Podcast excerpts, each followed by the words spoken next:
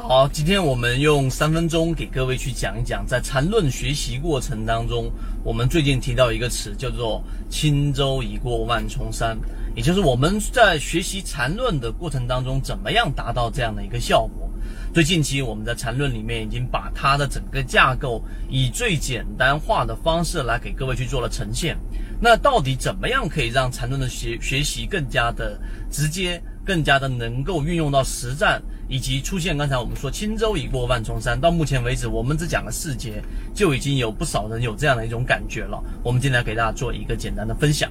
第一，缠论它原来的整个描述方式和它的整个这个文字的整个结构啊，有比较明显的特点。它整个文章的编排。因为在禅中说禅，在禅论当中，这个作者或者说这个禅中说禅，并没有刻意的说，哎，我要出一本书。以前我们给大家去解读过一本书，就是呃，怎么这样去阅读一本书啊？这一本书的书名就叫这个 How to Read a Book。那这一本书的意思呢，其实就告诉给大家，作者其实就像是一个我们说的这一种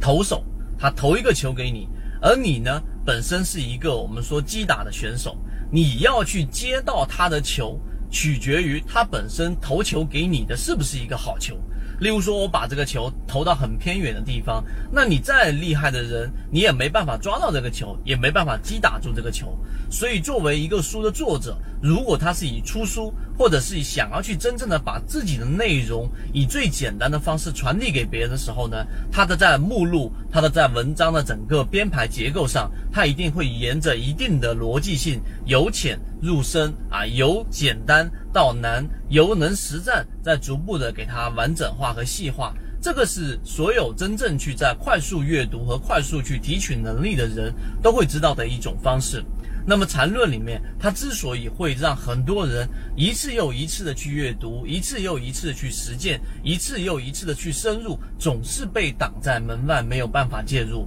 于是我们开始去做了这样的一个事情。当你明白我说这两种结构之后，其实你就会去知道到底为什么会有产生轻舟已过万重山这样的一件事情了。因为我们本身就已经把整个一百零八篇里面的禅中说禅里面的禅论。我们把它改变成泽西缠论，把所有的整个内容进行了一个编排，并且呢，我们从最浅的开始，到底怎么样运用到实战，到底怎么样去判断一只个股用均线系统来鉴别它的强弱，以及我们到底怎么样去进行一个简单的